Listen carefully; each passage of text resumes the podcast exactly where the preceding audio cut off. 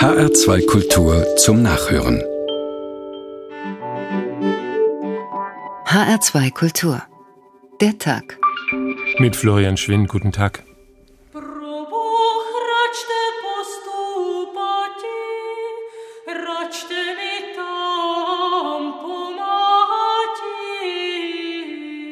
La cultura del benessere che ci porta a pensare a noi stessi die Wohlstandskultur bringt uns dazu, nur an uns selbst zu denken. Sie macht uns taub für die Hilferufe der anderen. Ich möchte einen Appell an die richten, die mehr Ressourcen besitzen. Niemand kann gegenüber den Ungleichheiten, die weiterhin in der Welt bestehen, gefühllos bleiben. Eh. Ich sage euch, es tut mir weh, wenn ich einen Priester, eine Ordensschwester mit dem allerneuesten Modell sehe. Ich glaube, dass Autos nötig sind, weil wir viel transportieren müssen, aber nehmt doch ein etwas bescheideneres Auto. Keine Bemühung um Befriedung wird von Dauer sein. Keine Harmonie und kein Glück wird es geben für eine Gesellschaft, die einen Teil von sich ignoriert, ausgrenzt und an der Peripherie sich selbst überlässt. Die Armut von heute ist ein Hilfeschrei. Und wir alle müssen überlegen, wie wir etwas ärmer werden können. Er nennt sich nicht umsonst Franziskus, der neue Papst. Der Name ist Programm. Der heilige Franziskus von Assisi schlug das väterliche Erbe aus, entledigte sich allen Besitzes und gründete einen Bettelorden. Der Papst, der sich den Namen Franziskus gab, will eine arme Kirche, die sich den Armen zuwendet. Was er hat, ist eine unermesslich reiche Kirche, für die 31 Millionen für einen bischöflichen Amtssitz nicht einmal Peanuts sind, sondern eigentlich gar nichts, die sich aber, zumindest in Deutschland, trotz ihres Vermögens vom Staat alimentieren lässt. Wie weit ist der Weg dieser katholischen Kirche zu einer Kirche der Armen, vom Luxusbischof zum Barfußpapst? Was müsste die Kirche da eigentlich alles hinter sich lassen? Wie loswerden den Reichtum und das dazugehörige Image? Wege zur Armut. Ein Leitfaden für die katholische Kirche, das haben wir uns im Tag in H2 Kultur heute vorgenommen. Fangen wir dort an, wo der Papst sitzt, oder sagen wir in seinem Umland in Italien. Kirchenland seit über 2000 Jahren und in weiten Teilen auch Kirchenbesitz. Natürlich sind 2000 Jahre eine lange Zeit, in der man auch ganz gut einigen Besitz ansammeln kann.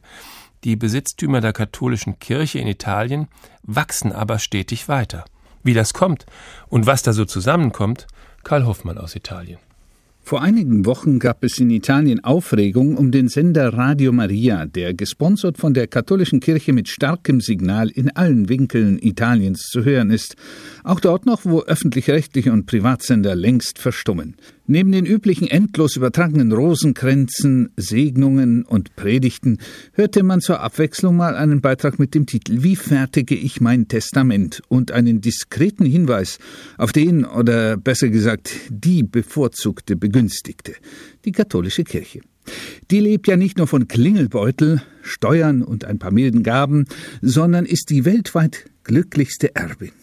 Für die Vermeidung von Fegefeuer und Hölle sind immer noch viele Katholiken bereit, ihr weltliches Hab und Gut in den Schoß der Kirche zu legen, statt es liederlichen Nachfahren zum Verprassen zu übereignen. Alleine in Rom werden jährlich schätzungsweise 10.000 Testamente zugunsten des Klerus verfasst. Nachlässe, Hausrat, Kunstgegenstände, Bankkonten, aber vor allem Unbewegliches heimst die Kirche ein. Immobilien, Wohnungen, Appartements, Grundstücke, Häuser, ja ganze Palazzi. Und der Bestand wächst unaufhörlich wie der Brei aus dem Töpfchen, das nicht stehen will. In Lampedusa schlafen die Boatpeople auf Schaumgummimatratzen im Freien, die, wenn es regnet, zu Wasserbetten werden. Aus Mitleid bot Papst Franziskus den Immigranten Obdach in leerstehenden Klöstern an. Darin hätte wahrscheinlich der halbe afrikanische Kontinent Platz. Was genau der Kirche gehört, weiß sie wahrscheinlich selbst nicht so genau. Der Wert des Kirchenbesitzes allein in Rom wird auf neun Milliarden Euro geschätzt. Das sind 25 Prozent des Gesamtwerts der Stadt Rom. Jede vierte Wohnung, ein Viertel aller Palazzi und sogar jede Menge Hotels. Denn die leeren Klöster und Erbenpalazzi hat man statt für Bootsflüchtlinge für betuchte Touristen hergerichtet, damit verdient die Kirche einen Haufen Geld und zahlt noch nicht mal Steuern. Alles wohltätig und 30 Prozent günstiger als die Konkurrenz. Auch wegen des billigen Personals. Nonnen arbeiten bekanntlich für Gotteslohn statt schnöden Mammon und Ausländer putzen ja gerne viel für wenig Geld. Dafür, dass sie die Betten beziehen, sehen sie ein Hotel wenigstens mal von innen. Ist doch auch schon was. Dass der Vatikan für seine Nobelherbergen noch nicht mal Grundsteuern bezahlt, hat selbst die EU auf den Plan gerufen. Sie rügte wegen dieser unlauteren Konkurrenz die römische Regierung, die die Beschwerde in den Vatikan weiterleitete. Der Klerus stellte sich taub und die EU zuckte mit den Schultern. Ja, was soll man da machen? Vielleicht die Vatikanbank von der NATO bombardieren lassen? Grundsteuern sind für die Kirche so tabu wie das Abendmahl für Wiederverheiratete, das Zölibat und weibliche Priester zusammengenommen. Und damit für den italienischen Staat ein Verlust von schätzungsweise einer Milliarde Euro jährlich. Genau lässt sich das aber nicht berechnen. Wenn der Kirche etwa 15 Prozent von Haus und Grund gehören, dann hat sie alleine in Italien einen Vermögenswert von 1000 Milliarden Euro. Weltweit besitzt die katholische Kirche genauso viele Krankenhäuser, Schulen und Universitäten wie in den gesamten USA stehen. Der weltweite Immobilienbesitz des Vatikans hat, vorsichtig geschätzt, einen Wert von mindestens 2000 Milliarden Euro. Da ist der Streit um ein paar Millionen für die Limburger Weihwasseraufbereitungsanlage doch reine Peterspfennigfuchserei. Karl Hoffmann war das aus Italien. Matthias Drobinski, Kirchenredakteur bei der Süddeutschen Zeitung. Guten Tag. Hallo? Ja, hallo, guten Tag. Ja, es wird in den letzten Tagen und Wochen viel diskutiert in Deutschland über den Reichtum der katholischen Kirche. Der Grund dafür ist ein offenbar verschwendungssüchtiger Bischof in Limburg. Das kennen wir, das haben wir gehört, zur Genüge, rauf und runter. Der baut mal eben für 31 Millionen seinen Bischofssitz aus, wissen wir alles. Es scheint allerdings, als könne er das aus der Portokasse bezahlen. Ist die Kirche wirklich so reich? Wie reich die Kirche ist, weiß äh, auch in Deutschland niemand so richtig genau. Es gibt äh, die Bistumshaushalte, die alle im Internet stehen, die auch sehr transparent sind. Daneben gibt es aber halt eben eine ganze Reihe von anderen Haushalten, eben die bischöflichen Stühle zum Beispiel oder auch die Rücklagen ähm, sind auch nicht offen. Die Rücklagen in Limburg waren offenbar bei, bei 100 Millionen Euro. Das ist sehr, sehr hoch. Es haben jetzt ja eine ganze Reihe von anderen Bistümern ihre, Rückla ihre bischöflichen äh, Stühle veröffentlicht die Haushalte davon. Das geht von 1,5 Millionen äh, bis zu 40 Millionen. Also die Limburger sind da doch sehr reich. Ähm, andererseits äh, sieht man ja schon, ein Drittel des Geldes ist da einfach draufgegangen. Also in diesem Sinne hat der Limburger Bischof einfach das äh, Vermögen seiner Ahnen zerschreddert. Also so ganz glaube ich, ist, ist das nicht Portokasse für die Limburger. Und er hat sich auch noch ein bisschen flüssig machen müssen. Er hat im Hintergrund eine Finanztransaktion laufen lassen, die zur Finanzierung des neuen Bischofssitzes nötig war. Da wurden Wohnungen in Frankfurt vom bischöflichen Stuhl, eine Tasche, linke Tasche sozusagen, zum Bistum verschoben, rechte Tasche. Ja, so kann man es ungefähr sagen, dann auch noch zu einem, zu einem Wert, der unter dem, dem tatsächlichen Wert liegt. Ähm, das ist einer der Gründe, weshalb die Limburger Staatsanwaltschaft nun den Verdacht auf Untreue prüft. Was da rauskommt, das kann ich jetzt nicht genau sagen. Es war eine von mehreren Transaktionen. Es gab auch noch einen Zwischenkredit, äh, der auch weitere Baumaßnahmen finanzieren sollte. Also wurde schon sauber getrickst. Gucken wir nochmal auf das ganze Große. Sie haben eben gesagt, niemand weiß so ganz genau, wie viel ähm, die Kirche besitzt in Deutschland. Wir reden ja jetzt von Deutschland, eben hatten wir es mit Italien. Äh, da ist es wohl ein bisschen mehr, aber auch in Deutschland sollen es, so, da gibt es ja dieses Violettbuch von dem Kollegen Frag, einem Journalisten, der zusammengerechnet hat, was der Kirche, den Kirchen gehören soll, 500 Milliarden Euro sein, also eine halbe Billion. Ja, das ist eine Zahl, die äh, immer wieder bestritten wird. Ähm, andererseits haben die Kirchen auch keine Gegenrechnung jetzt äh, vorgelegt. Man kann jetzt sagen, wenn es 50 Millionen äh, Katholiken und Protestanten, also es geht um beide Kirchen in dieser Zahl, äh, es in Deutschland gibt, dann quasi hat die Kirche für jeden 10.000 Euro. Ist das jetzt reich, ist das arm, weiß ich nicht. Äh, es gibt Zahlen, die niedriger liegen, auch bei den Kirchen. Aber egal wie, man sieht, es ist eine, es ist eine sehr reiche Kirche äh, in halt in einer reichen Gesellschaft. Also, also ich glaube, dass äh, der Reichtum ja auch alle betrifft. Also auch wir haben unser bürgerliches Gehalt und leben, leben bürgerlich, so leben die Kirchen eben auch bürgerlich und ihre Repräsentanten, die Bischöfe, leben in vielem so, wie in halt ein Spitzenpersonal in der bürgerlichen Gesellschaft auch lebt. Also wie ein Vorstandsvorsitzender, andere leben, die leben wesentlich luxuriöser, muss man dazu sagen. Aber das ist natürlich für eine Kirche, die doch irgendwie an der Seite der Armen sein wollte, immer ein, ein kleines Problem. Mhm, das Gefälle ist ziemlich groß, auch wenn es nicht so groß ist wie in anderen Gesellschaften, die noch ärmer sind oder wo die Armen noch ärmer sind als in Deutschland.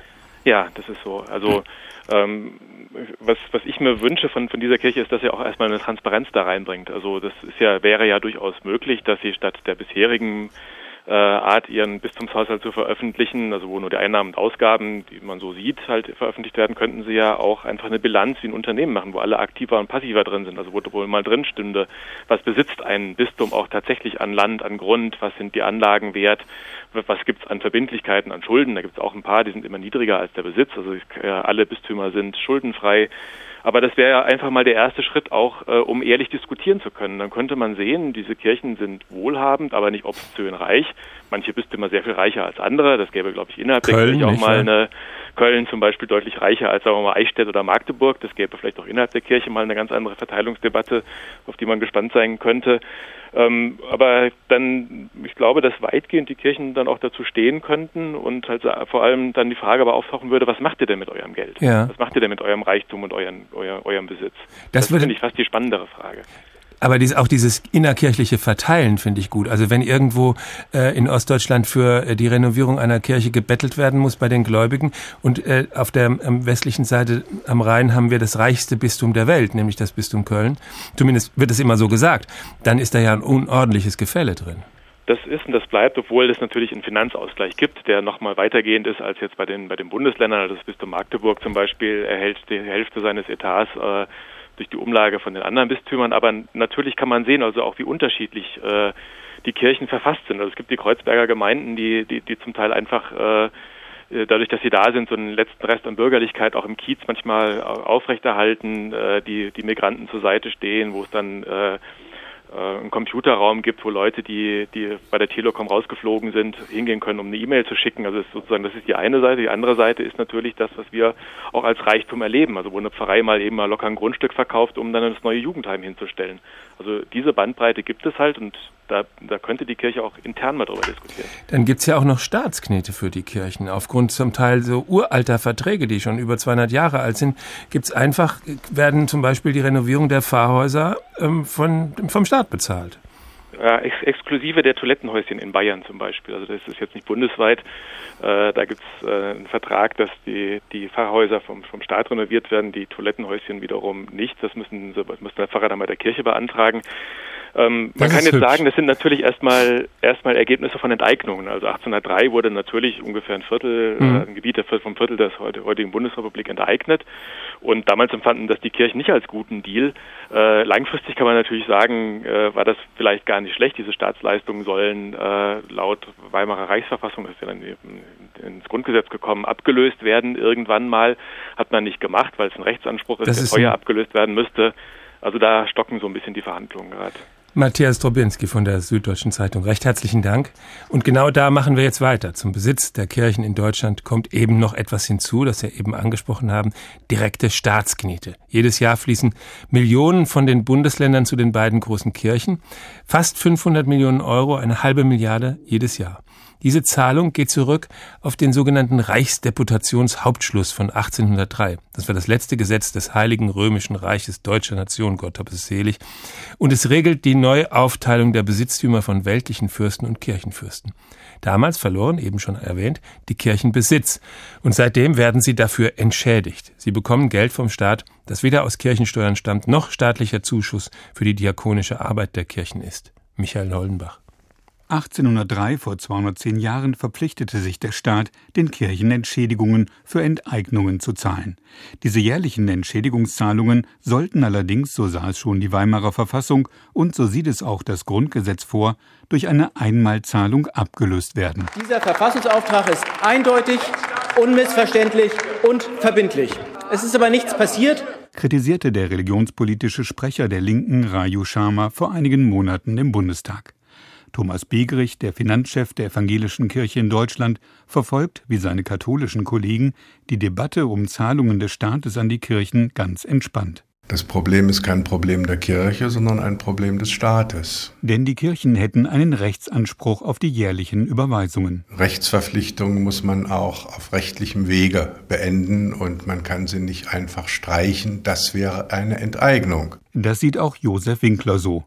Der Grünen-Politiker, Mitglied im Zentralkomitee der deutschen Katholiken, weiß aber, dass es nicht nur in seiner Partei viele Gegner der jährlichen Staatsgelder gibt. Ich plädiere schon dafür, dass man die Ablösung vornimmt, aber eben im Dialog mit den Betroffenen. Ich kann mir auch nicht vorstellen, dass es sinnvoll ist, das gegen den Willen der Kirchen zu machen, ohne mit ihnen einmal ein Gespräch geführt zu haben. Doch der Druck wächst. Der Skandal um den Limburger Bischof macht sich auch beim Kirchenvolk bemerkbar. Für mich persönlich hat es die Konsequenz, dass es immer schwieriger wird.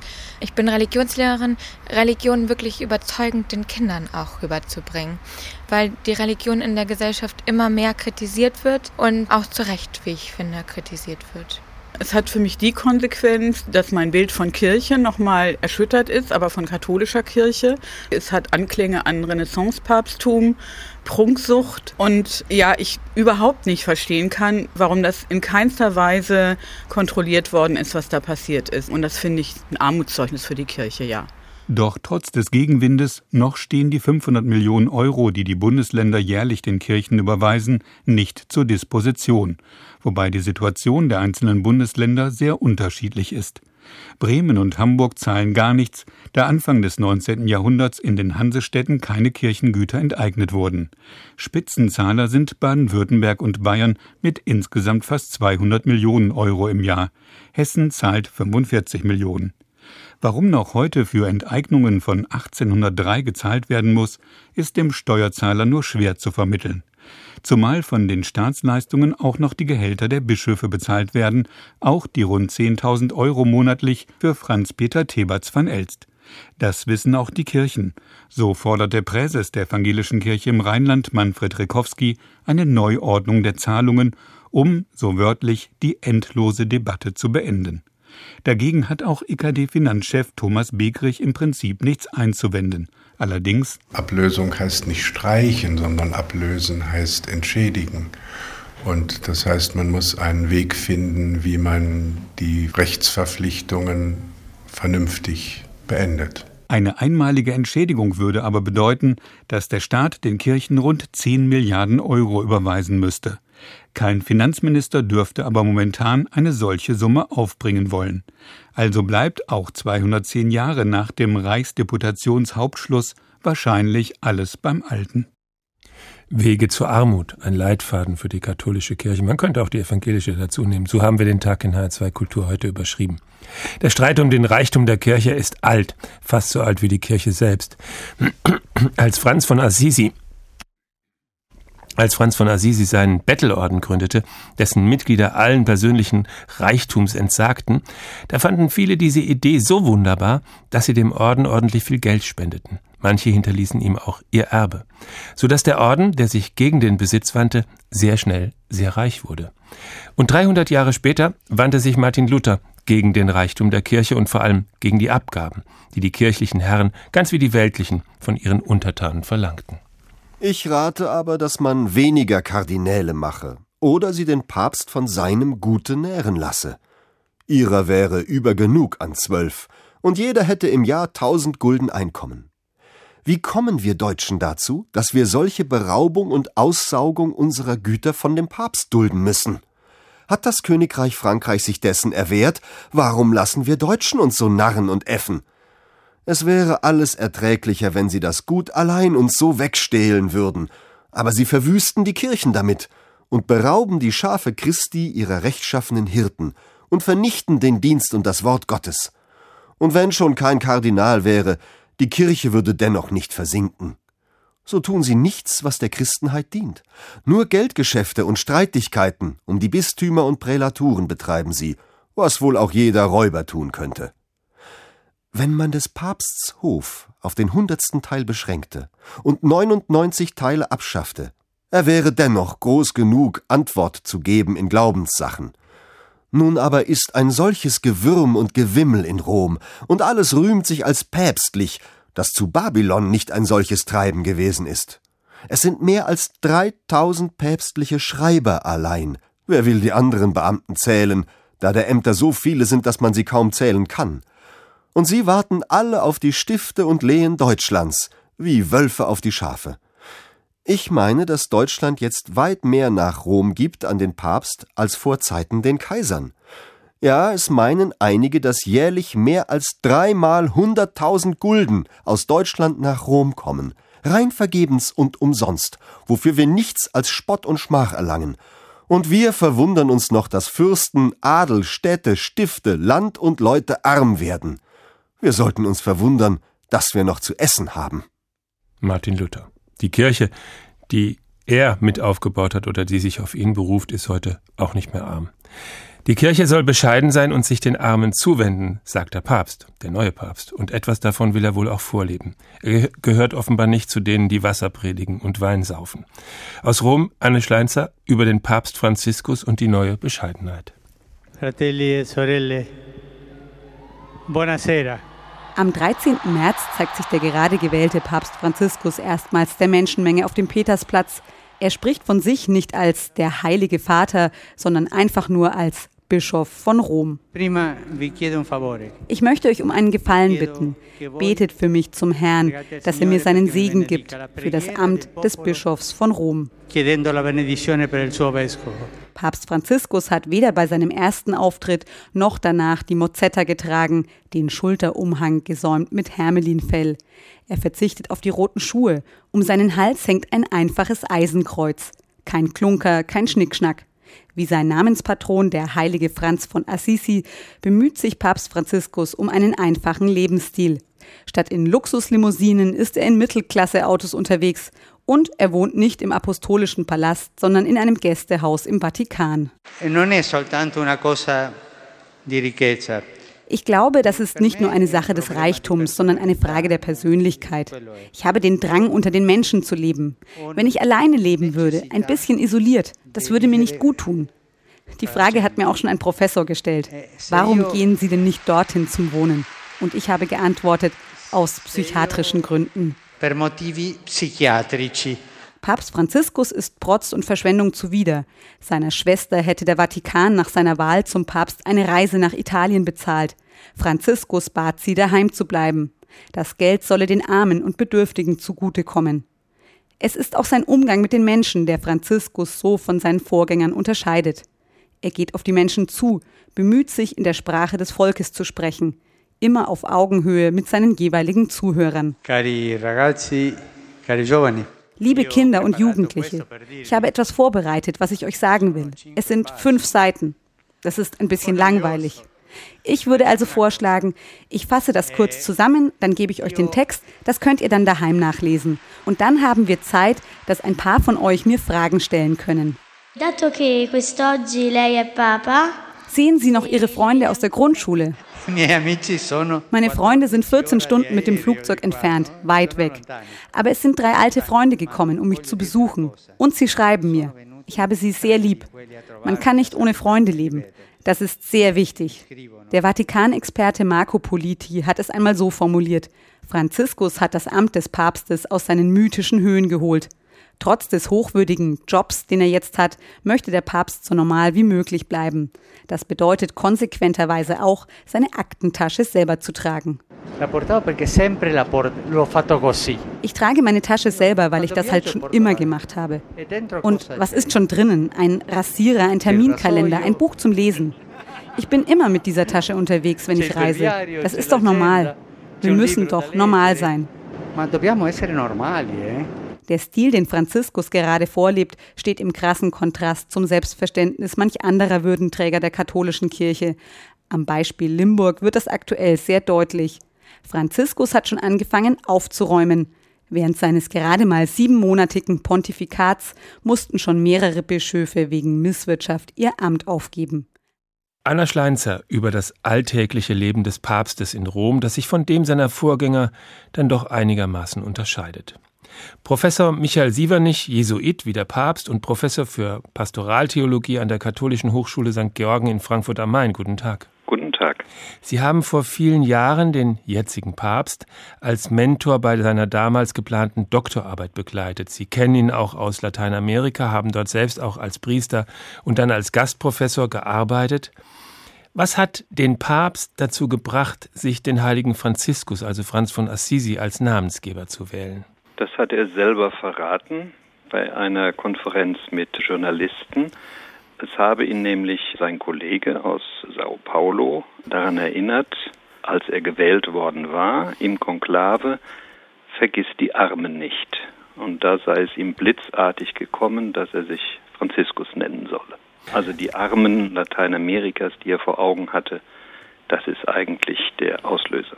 Als Sie ihn dort besucht haben, in Lateinamerika, in Argentinien, war er da als Seelsorger tätig? Was hat er dort gemacht?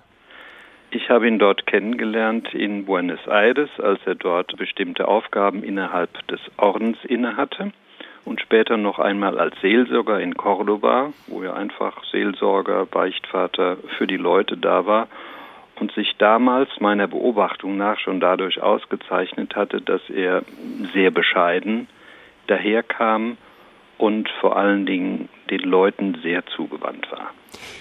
Und er hat auch mit den Armen gearbeitet, also er ist zu den Leuten hingegangen? Ja, das gehört ja zu einer Seelsorge und Pastoral dazu, dass man zu den Armen hingeht.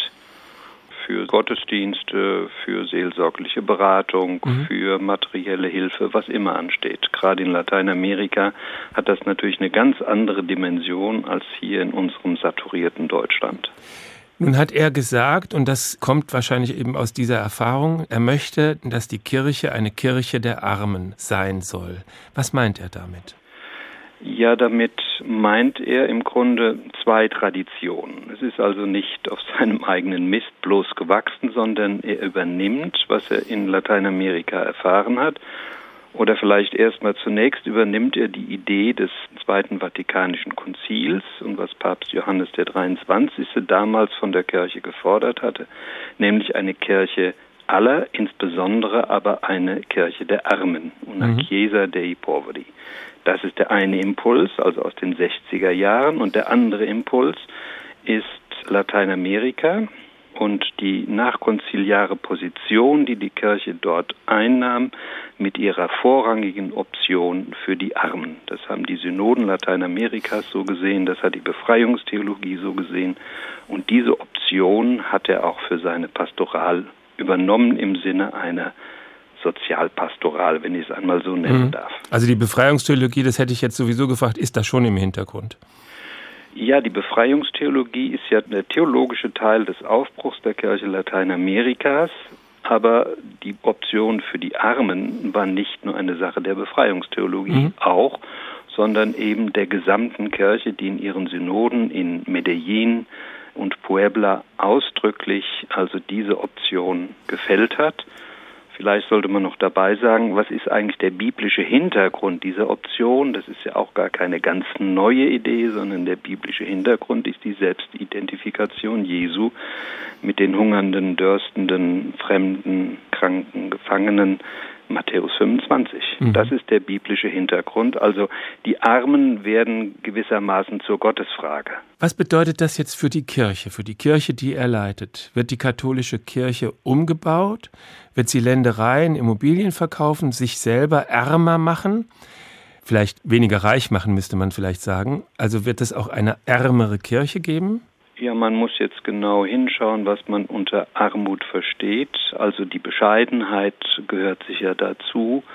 Und im Konzil haben zum Beispiel Bischöfe den Katakombenpakt geschlossen, bescheidener Lebensstil, bescheidener Amtssitz und so fort. Aber man muss auch noch unterscheiden, was jetzt mit Armut gemeint ist. Denn auf der einen Seite, auch wie die Lateinamerikaner es verstehen, einerseits bedeutet es Mangel an materiellen Gütern, Armut ist also ein Übel. Ja. Und auf der anderen Seite gibt es aber auch ein positives Verständnis von Armut, insofern es die Bedürftigkeit jedes Einzelnen. Das ist die geistliche Armut. Das heißt, ich muss selber sehen, dass ich ein Bedürftiger bin und aus diesem Antrieb, dem geistlichen, dem spirituellen Antrieb heraus, kann dann jemand auch solidarisch sein im Einsatz für die Armen. Also diese Kaskade muss man beachten, wenn man von Armut spricht und dazu gehört eben auch bescheidener Lebensstil, wobei Armut in Lateinamerika und Armut in Deutschland auch noch zwei völlig verschiedene Dinge sind. Klar. Bescheidenheit ist das Stichwort. Der Papst lässt ja auch die Geldgeschäfte der Kirche untersuchen. Was hat die Vatikanbank so alles getrieben bisher. Und ich habe in diesem Zusammenhang sogar den Satz gehört, ich weiß nicht von wem er kam, dass geprüft werden solle, ob die Kirche überhaupt eine Bank brauche. Also da ist ziemlich viel im Umbruch, oder? Da ist einiges im Umbruch. Auch gegen eine ordentlich arbeitende Bank ist überhaupt nichts einzuwenden. Das Problem ist nur, wenn über diese Bank Schattengeschäfte oder Geldverschleierung oder sowas läuft. Und nur dieses Problem muss gelöst werden. Ansonsten sind die Probleme der Vatikanbank meinem Urteil nach von jedem anständigen deutschen Sparkassendirektor in einem Jahr zu lösen. Professor Michael Sievernich, Professor für Pastoraltheologie an der Katholischen Hochschule St. Georgen in Frankfurt am Main. Recht herzlichen Dank. Wege zur Armut, ein Leitfaden für die katholische Kirche, der Tag in H2 Kultur. Arme Kirche oder Armenkirche, was ist gemeint? Weil wir es gerade mit Lateinamerika hatten und weil der Papst auch von dort kommt, kommt jetzt ein lateinamerikanischer Theologe zu Wort, dessen Hintergrund auch die schon benannte Befreiungstheologie ist, die aufständische Armenkirche, die früheren Päpsten eher ein Dorn im Auge war. Hier kommt ein Zitat von Ernesto Cardenal, nicaraguanischer Priester und Schriftsteller und nach der Revolution für ein paar Jahre Kulturminister seines Landes. Ich bin überzeugt, wenn alle Kirchen, welchen Namens und welchen Bekenntnisses auch immer, sich zusammentäten, um die Armut in der Welt zu überwinden, dann wäre die in kurzer Zeit überwunden. Tun sie es nicht, machen sie sich schuldig. Ich glaube, unter den Protestanten gibt es ebenso wie unter Katholiken solche, die für die Armen einstehen und solche, die den Interessen der Reichen dienen. Diejenigen, die für die Ausgebeuteten einstehen und jene, die zu den Ausbeutern halten. Diejenigen auf Seiten der Unterdrückten und jene, die die Unterdrücker unterstützen. Das ist so in Lateinamerika, in den Vereinigten Staaten, in Europa, ja selbst in Rom. Überall gibt es diese zwei Kirchen, aber nur eine ist die Kirche Jesu Christi, die Kirche der Armen. Ernesto Cardinal. Bleiben wir noch einen Moment in Lateinamerika, genauer in Mittelamerika. Das größte Land Mittelamerikas ist Mexiko. Wie steht es dort um die Kirche und um ihre Bischöfe? In Deutschland haben wir gelernt, beziehen die Bischöfe ein Gehalt und das ist nicht klein und das kommt, dank eines 210 Jahre alten Vertrags zwischen Kirche und Staat, vom Staat. Das heißt, der Bischof von Limburg zum Beispiel bezieht sein Salär aus Steuergeldern von uns allen, egal ob wir gläubig sind und der Kirche angehören. Wo kommt das Gehalt der Priester und Bischöfe in Mexiko her? Martin Polanski. Gustavo und Julio leben von den Gläubigen. Am Wallfahrtsort Guadalupe in Mexiko-Stadt haben sie Verkaufsstände, Kerzen mit Bildern der heiligen Jungfrau, Kreuze, Schlüsselanhänger mit Jesus. Viele Mexikaner sind sehr fromm, das Geschäft der beiden Verkäufer läuft. Allerdings, auch die Kirche will leben und bittet zur Kasse für ihre Dienstleistungen. Taufe, Hochzeit, Firmung, alles kostet Geld, erzählen Gustavo und Julio. Es ist viel Geld. Die Kirche ist doch für das Volk da. Und wenn jemand sein Kind taufen lassen will, sollte der Priester das auch so machen. Ich wollte mich hier in der Basilika trauen lassen, aber die Messe am Hochaltar kostet 300 Euro, die am Seitenaltar 150. Wir haben dann woanders geheiratet, denn das konnten wir nicht bezahlen.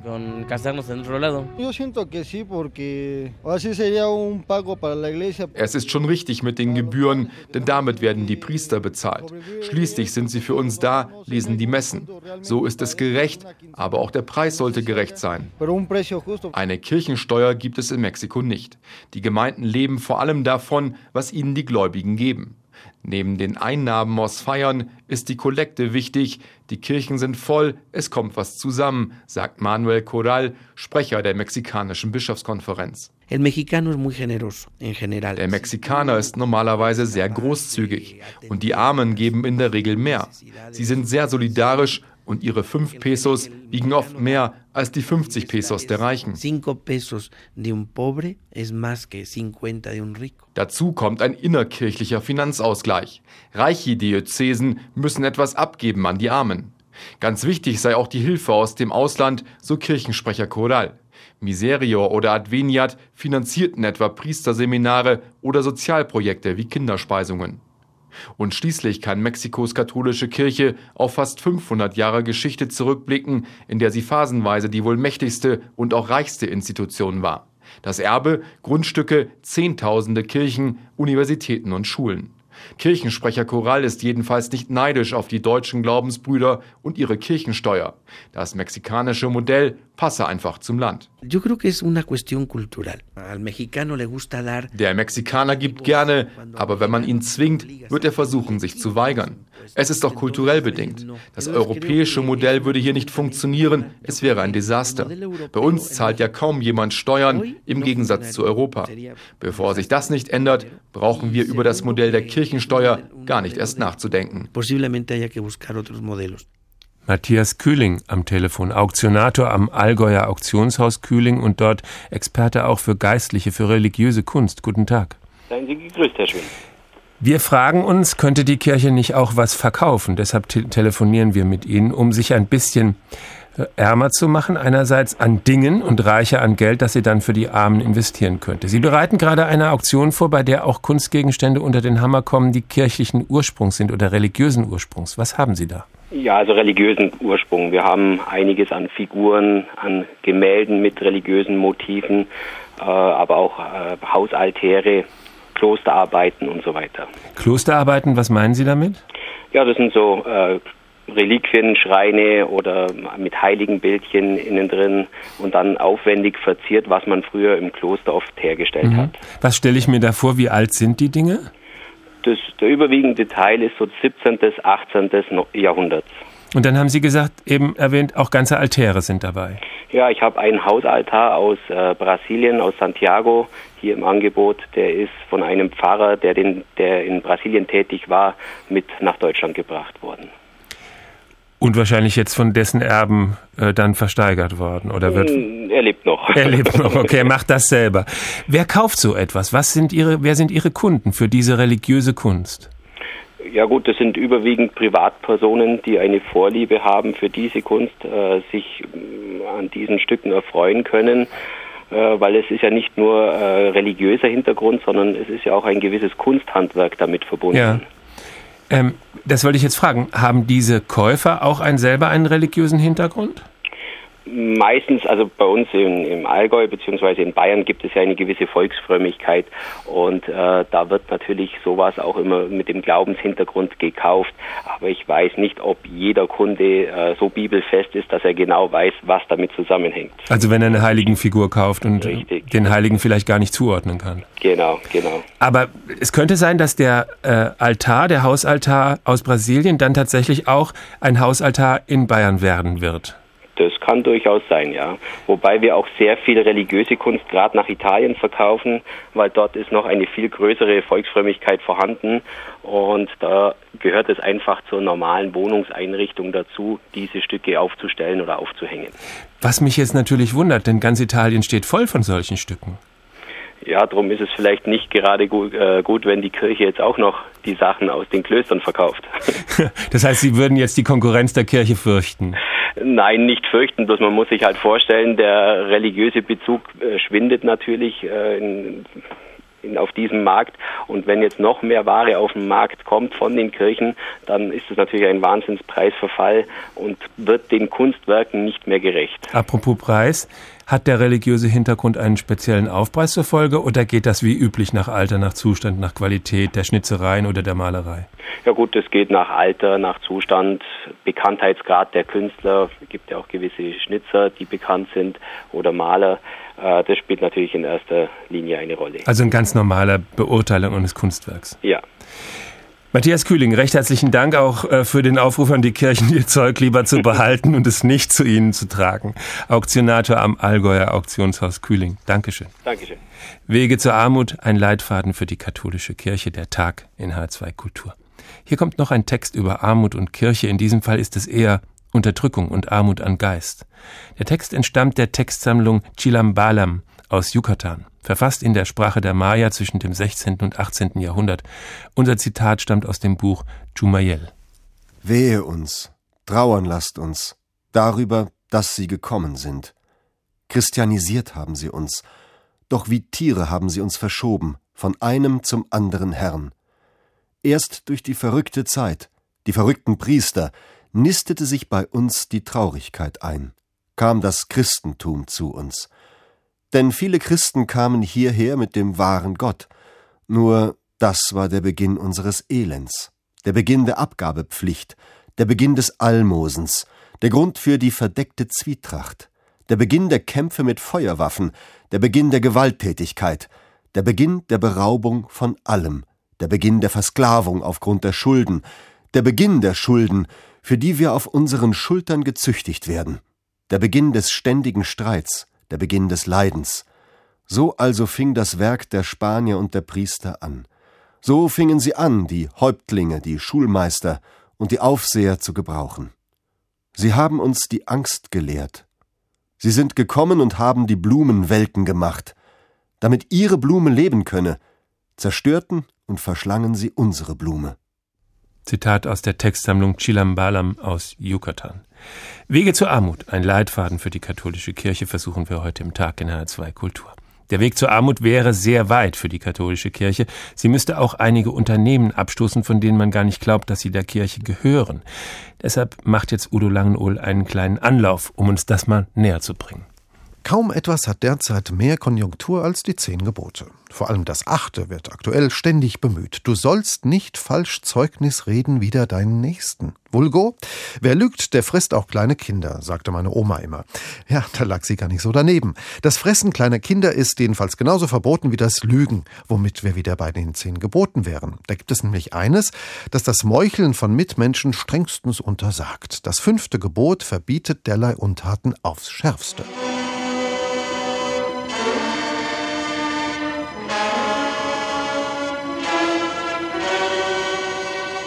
Im Tatort im ersten versammelt sich in der Regel ein stattliches Aufgebot an Mitmenschen, die nun nach Herzenslust so lange gegen die zehn Gebote verstoßen, bis der Kommissar kommt. Insofern ist der Tatort quasi eine Projektionsfläche für christlich angemessenes Tun. Glauben Sie nicht?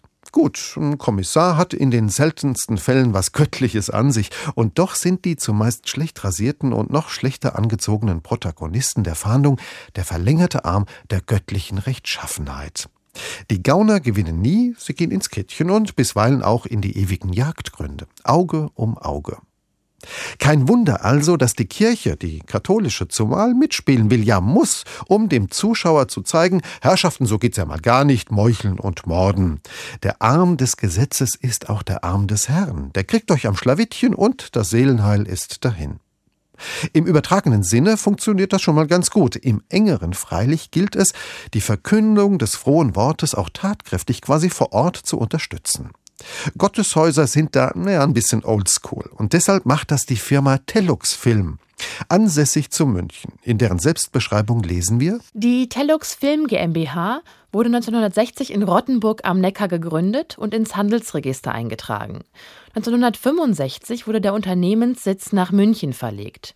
1994 wurde die Tellux Film GmbH in die Holding Tellux Beteiligungsgesellschaft MBH umgewandelt, deren Mehrheitsgesellschafter katholische Bistümer sind. Ups, ja da schau her. Und die Firmen der Tellux-Gruppe entwickeln und produzieren TV-Filme und andere audiovisuelle Produkte für öffentlich-rechtliche und private Fernsehsender, Kinofilme, Filme für Wirtschaftsunternehmen, Behörden und so weiter. Namhafte Kino- und Fernsehfilme sowie Serienproduktionen der vergangenen Jahre sind unter anderem Theodor Heuss in der Fremde sowie mehrere Folgen der Reihe Tatort. Na gut, dagegen ist ja nichts einzuwenden. Im Gegenteil, wir denken an die zehn Gebote und die Meuchelmörder, denen es ans Leder gehen muss.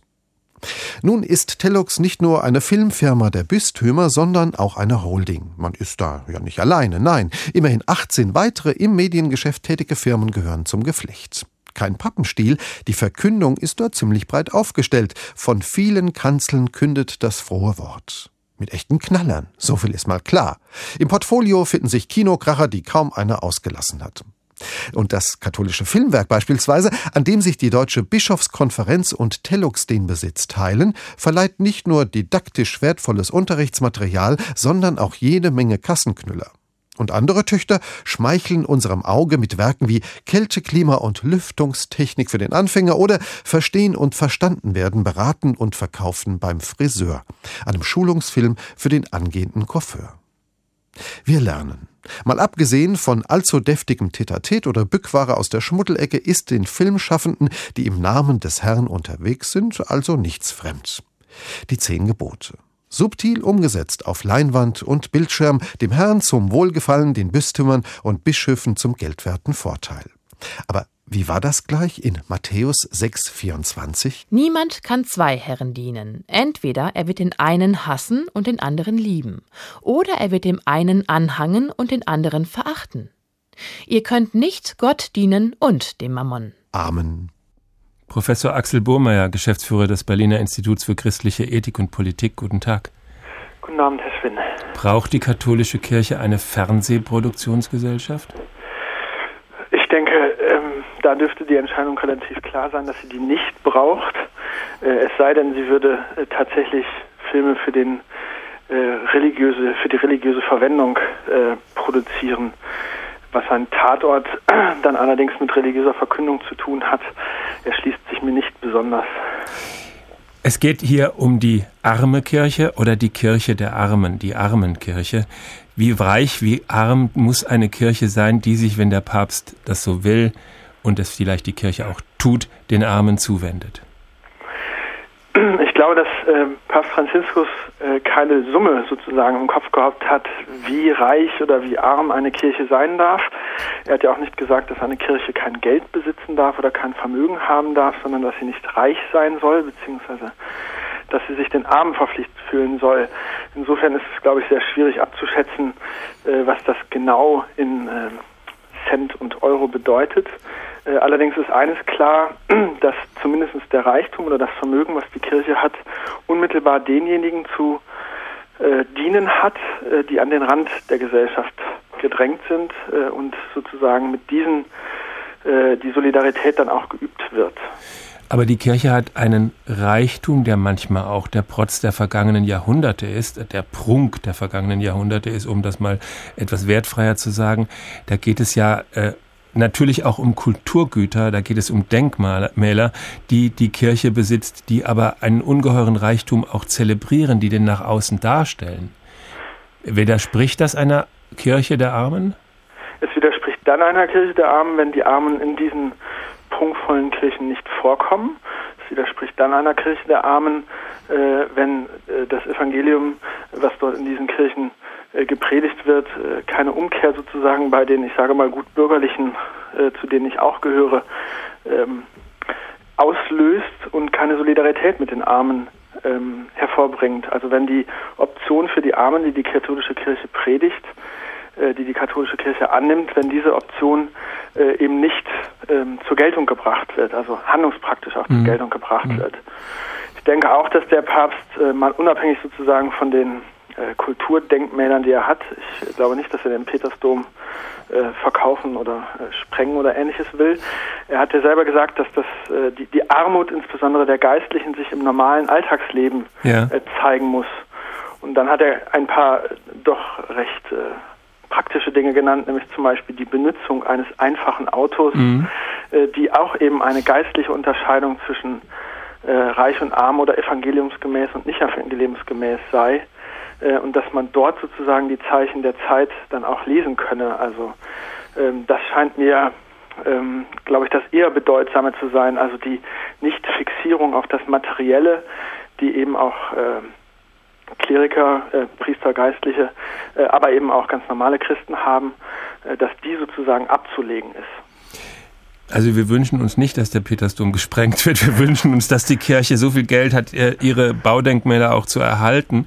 Ähm, zumindest da einen Zuschuss dazu zu geben. Vieles kommt ja dann auch von, von, den, Denkmal, von den Denkmalämtern und vom Staat. Aber könnte die Kirche einen Teil, es gibt ja Vermögen, das jetzt nicht äh, in Gotteshäusern steckt oder in Klöstern oder äh, in irgendwelchen Denkmälern steckt, sondern es gibt ja Vermögen, das sind einfach Wiesen, Weiden, Wälder, könnte die Kirche einen Teil davon versilbern und den in die Arbeit für die Armen stecken? Das könnte sie eventuell tun. Ähm, sie könnte zum Beispiel, wenn man jetzt mal die deutschen Verhältnisse sich anschaut, eventuell tatsächlich sozialen Wohnungsbau betreiben. Das tut sie auch bisweilen, indem sie äh, Grundstücke, die frei sind, im äh, Erbpacht sozusagen herausgibt für Familien, die sich äh, sonst eventuell nichts leisten könnten oder nur wenig leisten könnten. All das ist möglich. Äh, gleichzeitig ist es natürlich auch wichtig, dass die Kirche der Armen, die Franziskus haben möchte, oder die Option für die Armen, die er stark macht, nicht bedeutet, dass Armut in irgendeiner Art und Weise äh, theologisch oder religiös äh, gewollt ist, also schön ist. Nee, erstrebenswert ist das nicht. Erstrebenswert ist es nicht.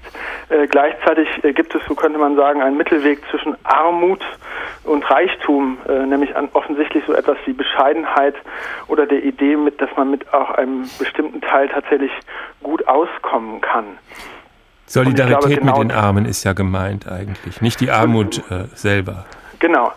Und ähm, ich weiß noch, dass ich in meinem Theologiestudium einen äh, Priesterkandidaten kennengelernt hatte, der sein Freijahr, sein sogenanntes Freijahr auf den Philippinen verbracht hat äh, und dort auf einer Müllkippe gelebt hat, äh, zusammen mit den Ärmsten tatsächlich der Philippinen. Auf den Philippinen in Manila, Manila war das. Und der musste einmal in der Woche, so war es äh, die Regel, äh, nach Manila in die Stadt von dieser Müllkippe runter und in einem normalen Haus wohnen, damit er sich eben nicht an die Armut gewöhnt und sie eventuell noch gut heißt, ähm, beziehungsweise theologisch sozusagen überhöht und sagt, äh, das ist dann eben der Beitrag am Himmelreich. Das kann es nicht sein, sondern es ist offensichtlich diese Unterscheidung der Geister, die ähm, der Papst einfordert, einfordert eben äh, Einfachheit äh, und äh, Solidarität überprüfen, ob das, was wir tun, auch der Arbeitseinsatz, der gebracht wird, eigentlich den Armen dient. Und da könnte man ja sagen, die äh, Filmproduktion und aber auch die Überwachung sozusagen dieser Reichtümer, also äh, zu schauen, ob da eigentlich äh, Geld, das Geld sich vermehrt, das ist vielleicht auch nicht äh, im Sinne der Armen. Professor Axel Bohmeier, Geschäftsführer des Berliner Instituts für christliche Ethik und Politik. Recht herzlichen Dank.